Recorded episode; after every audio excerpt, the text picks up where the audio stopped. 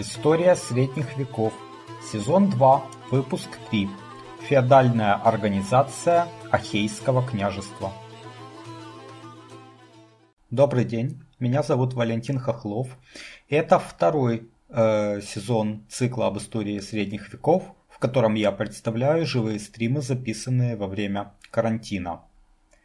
Э, напоминаю, что у меня есть канал на платформе Patreon. Те, кто может и хочет поддержать э, мой проект, пожалуйста, подписывайтесь на меня там, patreon.com, косая VAL, подчеркивание KHO, KHLOV. Также подписывайтесь на мой канал в YouTube, который можно найти по моему имени Вэл Хохлов. Я рад приветствовать вас опять на своем канале. Это третий стрим.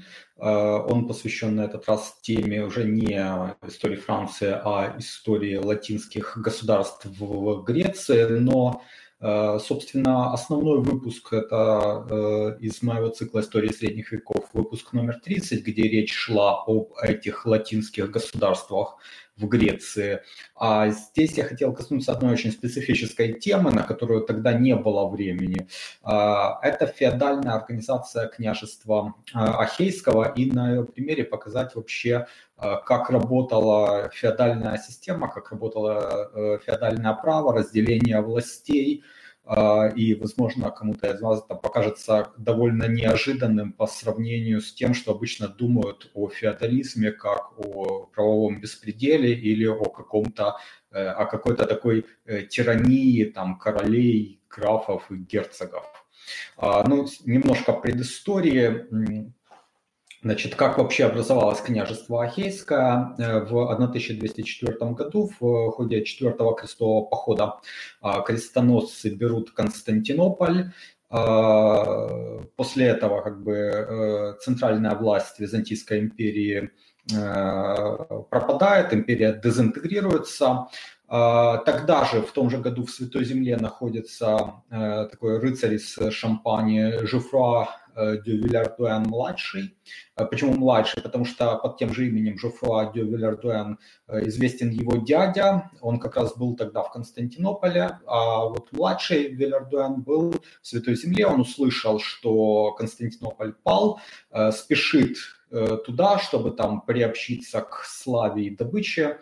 Но, видимо, отплыл он э, со товарищи где-то осенью, потому что э, корабль его прибило к берегам Пелопоннеса, это полуостров на юге Греции, то есть самый юг Греции, и он зимует на Пелопоннесе, 200 1995 года. Его там вовлекают местные архонты, то есть греческая знать в свои такие внутренние локальные разборки. Э, его и его войско, понятно, они заинтересованы в его войске. Э, потом его как бы наниматель основной умирает, его сын не продлевает контракт. В общем, Вильяртуэн оказывается свободным таким э, художником, можно сказать. Э, он спешит э, под стены города Навплиона, под которыми тогда стоит лагерем Бонифаций Мунфратский. Это король Фессалоники. И в его, как бы, один из предводителей четвертого крестового похода, ему досталось по разделу, в общем-то, вся Греция, можно сказать, в его королевство вошла. Э, и там в этом лагере также находился э, Вильгельм или же Гийом де Шамплит. Это представитель младшей ветви Блуасского дома, которые были графами Шампани. Ну, он, собственно, конечно, графом Шампани не был, но к этому дому принадлежал. И Вильярдуэн, который был родом из Шампани, обращается к Шамплиту, предлагает ему э, завоевать Пелопоннес. А, они получают разрешение у Бонифация Монферратского. Э, у них достаточно небольшие силы, вот э, их оценивают в 500-700 рыцарей и конных сержантов, но за 1205-206 годы э, эти силы покоряют почти весь полуостров, за исключением его юго-восточной части. И вот на территории Пелопоннеса было образовано княжество Ахирия. Оно было вассально королевству Фессалоники. И до 1209 года князем был э, Вильгельм I или же Гийом де Шамплит. Потом он уехал получать наследство во Францию и по дороге умер. Он оставил вместо себя Бальи или же наместника э, Ги де Шам или же э, Ги де Шамплит но он тоже умер, и вот так в 1209 году власть в княжестве получал э, Вильердуэн. Значит, э, что, да, кстати, э, об источнике. Основным источником для меня здесь является книга дореволюционного российского историка Федора Успенского «История Византийской империи», где часть посвящена как раз этому периоду латинских государств в Греции. А, и чем он ценен? Ну, то есть это история, который в начале 20 века, то есть до Первой мировой войны, был директором Русского института в Константинополе. То есть он очень хорошо знает это, эти места не, не понаслышке, он там э, бывал вживую и раскопки вел, и в Святой Земле бывал. То есть это человек, который, для которого эти места не чужды. Так вот, что Успенский пишет? Он пишет, что Шамплит перед отъездом а, составил э, комиссию для распределения феодов вот в этом новом княжестве. И руководил этой комиссией как раз Вильярдуэн, э, который занимал должность маршала Ахей. Значит, э, Вильярдуэн в 1209 году созывает парламент, что интересно. Ну, возможно, это не так называлось в ту пору, а может быть и так, но Успенский называет парламент в Андровиде, э, на котором был э, утвержден реестр феодов.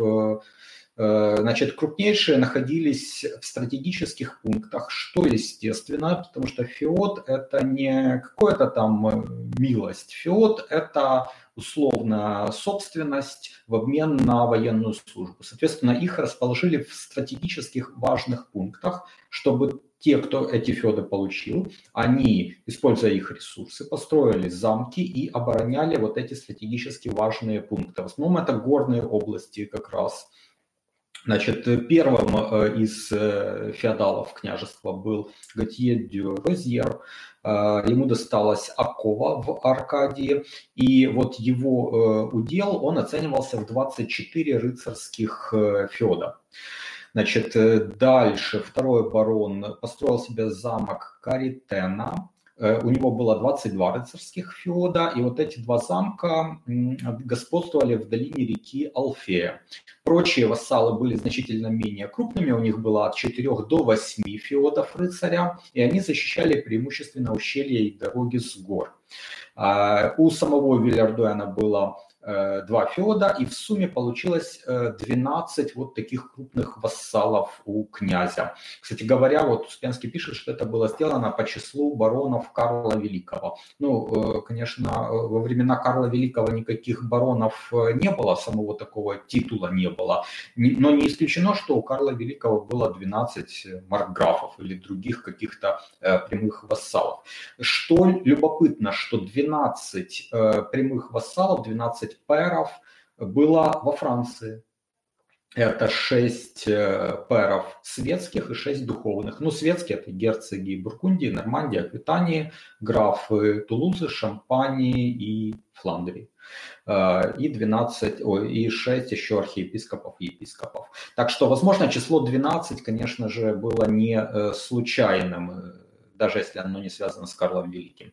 Значит, сверх того, в княжестве получили феоды духовные вассалы, архиепископ Патр, э, значит, 8 феодов рыцаря, 6 латинских епископов по 4 феода рыцаря, получили также э, феоды рыцарские э, ордены, 3 ордена получили по 4 феода рыцаря, Э, вот.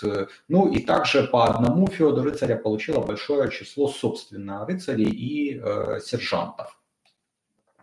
Значит, утвердив э, распределение земель, э, парламент э, вот этот или эта ассамблея, она занялась организацией военной службы. Значит, что они дали князю, какие они дали полномочия? Они ему, кстати говоря, как Успенский пишет, дали больше полномочий, чем имел латинский император в Константинополе. Это вообще отдельная тема, ее немножко мы затрагивали, э, как было распределение власти в Латинской империи организовано. Но вот в княжестве э, князь получил больше власти, чем император в Константинополе. Это само по себе любопытно. Значит, что он мог делать? Он определял время э, созыва на службу. А в Константинополе императору предоставлялось такое право лишь в случае вторжения чужого монарха в страну. Далее, все ахейские франки были обязаны служить ежегодно 4 месяца в походе и 4 месяца в гарнизоне. И лишь достигшие э, какого-то преклонного возраста, то ли 60, то ли 40 лет, могли оставить вместо себя сына или другого заместителя. А, значит, э, баннереты, то есть э, вассалы, у которых был свой баннер, и которые имели 4 феода рыцаря, ставили по 10 рыцарей и 12 конных сержантов. А за каждый феод сверх четырех они ставили по, еще по рыцарю и, или по два конных сержанта. Далее, как была организована судебная власть в э, княжестве? Судебная власть была основана на обычном э, праве, или же общинном праве, э, как это называется по-английски, это common law. То есть в основе лежал правовой обычай. А, в княжество доставили экземпляр иерусалимских ассизов. Это знаменитый сборник правовых обычаев, который использовался в Иерусалимском королевстве. Ну а туда эти обычаи перешли в основном из Франции, потому что большая часть э, таких крестоносцев э, была из Франции.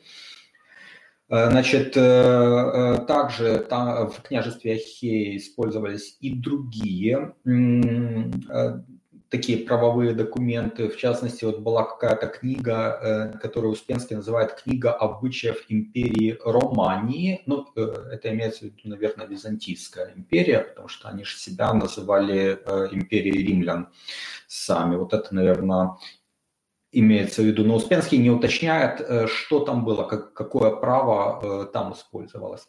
Значит, судебная как бы, организация при князе Э, существовала в виде двух палат, высшей и низшей. В высшей было 12 э, баннеретов, вот этих вассалов, у которых были собственные баннеры. Э, и также там еще были другие более мелкие вассалы. Там заседали также латинские епископы, кроме тех случаев, когда касалось, когда дело шло о смертоубийстве. А а вот э, в низшей палате, по всей видимости, заседали и горожане. Э, значит, э, ну вот Успенский сомневается, он не уверен, как трактовать положение Марийской хроники, э, но там есть такой термин очень интересный – бургесайои, вот если так вот по-гречески прочитать. Ну, вы слышите корень бург, это явно имеет отношение к городу и к горожанам, это, скорее всего, заимствовано. Но э, каких-то деталей не приводит Успенский. Он также пишет, что иногда горожане являются представителями населения, призываемыми в дополнение к епископам, баннеретам и рыцарям в важнейших случаях. Ну, то есть не факт, что эта низшая палата, она всегда созывалась, но э, главное, что э, она была. То есть э, был также суд не только вот э, феодалов, но и суд э, горожан. Или, или какие-то решения принимались с их участием. Значит, кроме того, при дворе главнейших вассалов были собственные э, суды, феодальные суды, которые имели юрисдикцию в их э, феодах. А, также были там при этих судах какие-то старейшины, были песцовые книги или там вот Успенский перевод по-гречески их названия практики. Значит, и он описывает, как э, происходил суд у князя. Князь, держа в руках скипет, председательствовал в высшем суде, а в случае отсутствия его замещал канцлер. Э, канцлер ведал делопроизводством э, князя. Князя окружали его чиновники, скажем так, маршал, э, то есть это военный э, руководитель, э, шамбелян или по-гречески протовестиарос, ну, постельничий, я так предполагаю. Далее казначей, потом коннетабль, или по-гречески он это пишет контостаулос. Да, контостаулос.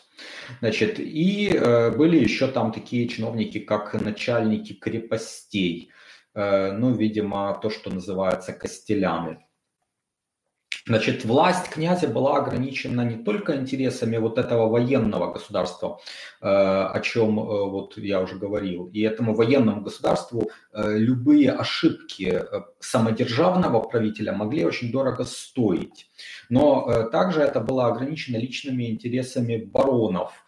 А, которые были коллегами как бы, э, и Шамплита, и Вильярдуэна по завоеванию Пелопоннеса. То есть э, надо было учитывать интересы, надо было находить баланс интересов, надо было находить компромиссы. То есть э, вы видите, что князь не был самодержцем, он был ну, практически конституционным монархом в нашем нынешнем смысле слова, хотя, конечно, не таким, как там английская королева сейчас, э, более влиятельным, могущественным, но не самодержцем, как мы представляем, например, там, российских императоров. Значит, и вот э, э что в этом пишет э, Успенский по крайней мере, не в походе, но в мирных условиях полнота государственной власти сосредоточена была в коллегии 12 пэров и в распространенном составе высшей палаты. Но это вот то, о чем я только что говорил. Высшая палата, в которой кроме 12 баннеретов входили также и другие э, более мелкие вассалы князя. Значит, э, и дальше продолжаю цитату Успенского. Как среди своих 12 баронов князь подчас казался лишь первым между равными, хотя и имел скипетр, и хотя сановники его двора являлись высшими чинами государства, но и высшая палата в имущественных делах являлась судьей между князем и вассалами. Видите, э, высшая палата имела э, роль суда пэров, да, потому что если был спор по феодальным вопросам между сеньором и вассалами, то вассалы решали дело. То есть вассалы, можно сказать, судили самого сеньора. Э, вернее, судили дела между сеньором и другими вассалами. Значит, далее, цитирую, «Вместе с двенадцатью баронами и высшей палатой князь мог осудить на смерть Франка, не говоря о греке, но без согласия баронов князь мог арестовать вассала только в случае убийства и измены. Он не мог лишить вассала феода, не мог срыть пограничной крепости без согласия баннеретов ну, то есть вот этих 12 пэров.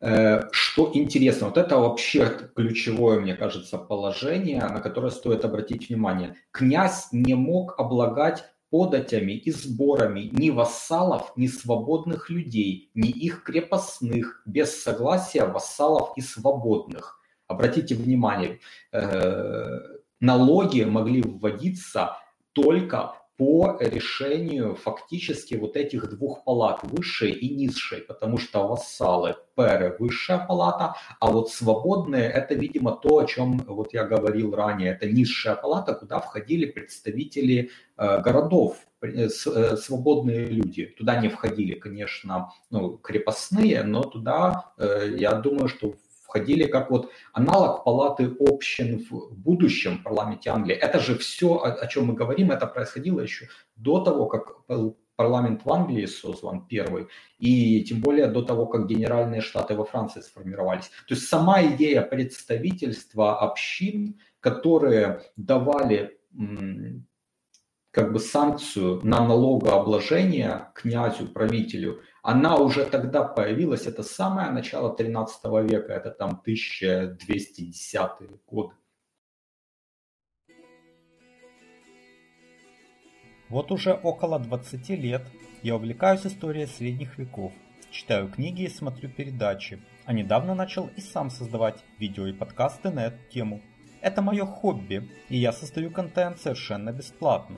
Но если у вас есть желание и возможность поддержать мой труд материально, то присоединяйтесь к моему сообществу на сайте Patreon. Оно называется по моему имени Вэл Хохлов. patreon.com касая V-A-L, подчеркивание K-H-O-K-H-L-O-V. Не забывайте подписываться и на мой канал в YouTube. Его можно найти также по моему имени Вэл Хохлов.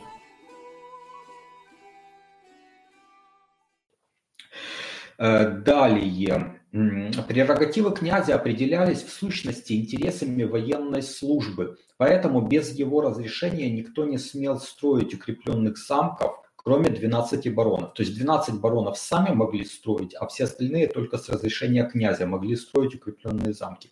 Никто, даже крупнейший вассал, не мог оставить самовольно свой феод и уехать за пределы княжества. Но для свадьбы или поклонения святым местам все отпускались князем на два года.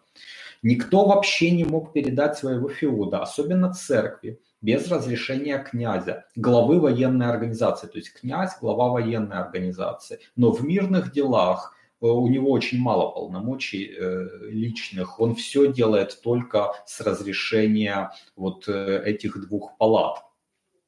Несмотря на громадную личную роль Вильердуэна в гражданском устройстве княжества и э, вот на богатство его рода, на то, что ему достались владения Шамплита в Ахее, князь, как э, сюзерен и глава дружины, э, ну, вот как пишет, я опять цитирую Успенская, как глава дружины конквистадоров заслонял, по крайней мере, судя по книге обычаев, судью и хозяина, а дела церкви были вовсе не его делом, то есть в церковные дела он не вмешивался. И э, э, Успенский делает вывод. На византийскую почву пересаживались иные начала государственного права и устройства. Напомню, что Византийская империя, ну то есть Римская империя, сохранившаяся в своей восточной э, половине, наследовала традиции римского государственного устройства с абсолютной властью императора. Государственное устройство западных монархий были иными, как мы видим. То есть феодальная э, система и система абсолютной монархии – это две абсолютно разные системы государственного устройства. Значит, сила нового княжества была обусловлена верностью князю его вассалов, согласием решающих факторов государства. То есть не подчинением, не безусловным подчинением, не тем, что они э, как бы рабы императора, как, э, какими были э, все даже высшие чиновники э, Византийской империи. Они были равными практически по положению князю, и князь должен был находить с ними компромисс, должен был заключаться их согласием. Далее, цитата Успенского. Ему угрожало столкновение, ему, то есть князю, угрожало столкновение между интересами политическими, воплощаемыми княжеской властью, и интересами феодальной собственности или владения. Такое, место, э, такое имело место при выходе наследниц замуж, что на беду часто бывало в Ахее, так как в семьях вассалов странным образом оставались редко наследники мужского пола. Наследницы располагали всеми правами и владениями отцов, а вдовы – половину земель мужей. А, и так как они выбирали себе мужей свободно, то государство оказывалось бессильным помешать переходу важнейших феодов в слабые и ненадежные руки, что было прямо гибельно для военной организации, каковой было Ахейское княжество. То есть э, видите, насколько все было э, либерально, то есть женщины наследовали феоды, в принципе, они везде в Европе наследовали э, феоды, значит, и они могли выбирать себе мужей, но, кстати говоря, заметим, что вот те феодальные, нормы феодального права, о которых я говорил в выпусках 16-17, а даже те же иерусалимские асизы, они накладывали определенные условия или обязательства на вот наследниц феодов, которые выходили замуж без согласия своего сеньора. Почему? Как раз потому, что они должны были нести определенные феодальные обязательства в обмен на свою собственность э, и это обязательство военной службы. Соответственно, они должны были, если они не могли их нести, то ну, за это заплатить фактически. Значит, каковы же были последствия для Ахейского княжества, вернее, для э, этой территории, для Пелопоннеса? Вот э, перехода от византийского политического государственного устройства к феодальной системе. Значит, э, ну, во-первых, э, греческие архонты, присягнувшие князю, вошли в феодальную систему и стояли на равных с э, франками, с латинскими вассалами. Города сохранили выборные власти, местные обычаи, льготы, привилегии. И, а что самое главное, о чем пишет Успенский, они избавились от византийских чиновников. А благосостояние возросло, Доверие и законность были так велики, что купцы ездили по стране без наличных денег, выдавая расписки, которым верили продавцы. Ну, кстати говоря, мы уже и в прошлых выпусках сталкивались с тем, что именно в высоком средневековье появились системы безналичных расчетов – Э, и аккредитивы появились, и появились э, безналичные э, платежи на ярмарках в Шампане. Так что э, такие вещи, они показывали, они были в нове, то есть, видимо, в Византийской империи не было такого. А тут, вот, как видите, э, не только не ухудшилась э, ситуация с переходом от сильной государственной власти к децентрализованной феодальной системе, но даже и улучшилась. Значит, далее, о чем пишет Успенский. Обычное право и патриархальный быт заменили крючкотворство византийских судов. А на минуточку, э, Успенский, он же, он же не западник, он же жил э, в Российской империи начала 20 века. Он был э, глубоко верующим, православным человеком. То есть обвинить его там в поклонничестве перед Западом или там католической церковью невозможно. Э, и раз он пишет об этом, значит он, ну, ну это действительно так, ему не было э, смысла как-то очернять Византийскую империю, тем более, что он ее действительно любил, это была его тема научных интересов. Византийская империя как раз. И тем не менее, вот он признает, что крючкотворство византийских судов, там жадность и коррупция византийских чиновников э, развращала эту систему, а вот обычное право, феодальное право, как бы благотворно сказалось на Ахейском княжестве. Значит, крестьяне судились у баронов, что при рыцарском характере первых завоевателей страны было благодетельно. Бароны судились у князя и в палате его баронов. Вот это высшая палата, палата перов. Повинности, возложенные на каждый феод и утвержденные князем решения э, его палаты, э, ну, то есть, видимо, князь не мог самостоятельно э, повинности определять, он должен был это утвердить у палаты, ну, фактически как у парламента. Значит, э, так вот, эти решения, сообразные с феодальным правом различных областей Франции, заносились в особый регистр или кодекс. Так было в королевствах Кипрском и Иерусалимском. Их ассизы были руководством для судов Ахеи. То есть, видите, нарабатывалась система обычного права, нарабатывались э, правовые обычаи. Э, то есть суды творили право примерно так, как это происходило в Англии и происходит и сейчас и в Англии, и в Америке, где работает система обычного права. В этом отличие от системы, э, континентальной системы гражданского права, где парламенты принимают законы, а суды лишь э, эти законы применяют. Э, тут, как э, видите, работало обычное право, когда суды создавали, творили правовые нормы, исходя из судебной практики. Потому что, если вы помните, я говорил об этом, что кутюмы – это точно, а ассизы, на мой взгляд, тоже в какой-то мере – это сборники правовых обычаев, то есть судебных прецедентов.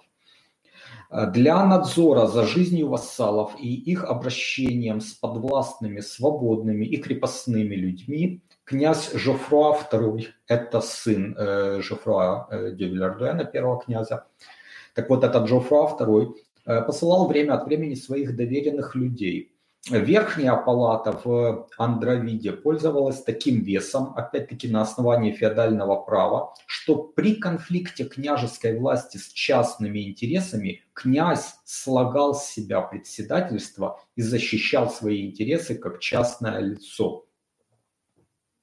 То есть, еще раз, князь, если он был стороной какого-то дела, он добровольно вот сходил со своего места – и становился таким же человеком, как и любой другой человек. И его судили как одну из сторон этого спора на равных.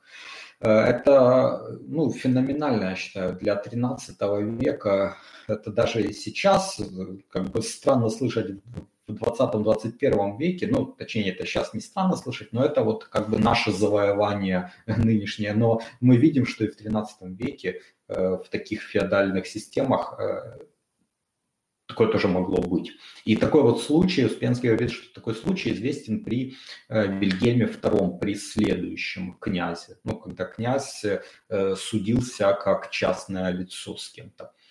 Значит, к 1250 году, то есть примерно через там 45 лет э, после покорения франками Пелопоннеса, вот этот э, Вильгельм или же Гийом II был наверху своего могущества. Его двор славился по всему Латинскому Востоку и был богаче иных королевских. То есть это свидетельство процветания Пелопоннеса, то есть за там, эти 45 лет княжество очень сильно э, укрепилось экономически. Э, при княжеском дворе жило до тысячи конных воинов – и знатные молодые люди не только из княжества, но даже из чужих стран проходили науку рыцарского воспитания. Подолгу гостили знатнейшие бароны и монархи, тем охотнее, что Гильом II выписал из Франции трех своих племянниц и выдал их за государей Греции. Э, ну, я тут затрудняюсь сказать, за каких именно. Это, э, наверное, у Успенского тоже есть, но я э, это не э, выписывал. Вот. Э, эта цитата подтверждает то, что вот э, такая структура организации княжества в Пелопоннесе, основанная на нормах феодального права, которая заменила византийскую Э, систему абсолютной монархии оказалась благотворной. Оказалась благотворной достаточно в э, короткие исторические как бы, термины за 45 лет, а реально, наверное, даже за 40 лет. Э, Пелопоннес пришел к очень большому процветанию, потому что при Византийской империи там никакого особого процветания не было. Я не знаю, было ли там запустение. Успенский приводит свидетельство Э, того, что Афины, Аттика пришла в э, потрясающее запустение. Одичали там люди, там разрушились э, здания. И, ну, это отдельная тема. Насчет Пелопоннеса таких свидетельств нет, но какого-то, наверное, процветания в византийское время там не было. А вот Феодальная система привела к росту благосостояния людей, к улучшению ситуации. А что касается дальнейшей судьбы княжества, то вот в выпуске номер 30 я о нем более подробно рассказываю. Это не тема вот нашего нынешнего стрима. Скажу лишь, что политическое ослабление, а, оно началось из-за раздоров между самими франками, также между ними и венецианцами. Ну и там образовались всякие интриги против Вильгельма II, там, э, споры, потом там был Карл Анжуйский, который э, покорил эту часть э, Греции, которая была под латинским влиянием, а с другой стороны э, уже восстановлена была власть э, византийского императора в Константинополе, и они начали отвоевывать Э, земли, в том числе и в Греции. Так что княжество, конечно, оно просуществовало не очень долго. Но вот вы видите, каким образом изменение системы управления с системы абсолютной монархии на систему феодального правления с ограниченной властью князя, с достаточно сильным самоуправлением и фактически с разделением властей, с наличием де-факто Э, парламента, то есть вот этих высшей и низшей палаты, оно способствовало росту благосостояния. Э, вот, таким образом, э, в этом стриме посмотрели на то, как строилась феодальная организация княжества Ахейского, какие были полномочия у князя, какие были полномочия у фактически парламента, у там, палаты пэров, немножко у низшей палаты, о том, что налогообложение могло вводиться только с согласия э, общин, э, о том, что был суд, суд равных, о том, что сам князь, в случае чего он должен был выступать как обычное лицо, если он был стороной дела, и о том, что, в общем-то, это все благотворно сказалось на э, экономическом положении. Так что я благодарю вас за внимание и следите за новостями этого канала, если вас интересует история средних веков. Я постараюсь какие-то такие э, очень э, нишевые темы, которые не так легко где-то найти, которые так просто в Википедии не прочитаешь, и по которым особо нет э, большого числа источников. Если я там их нахожу, то стараюсь по ним делать какие-то э, выпуски. Еще раз благодарю вас за внимание и до новых встреч, до свидания.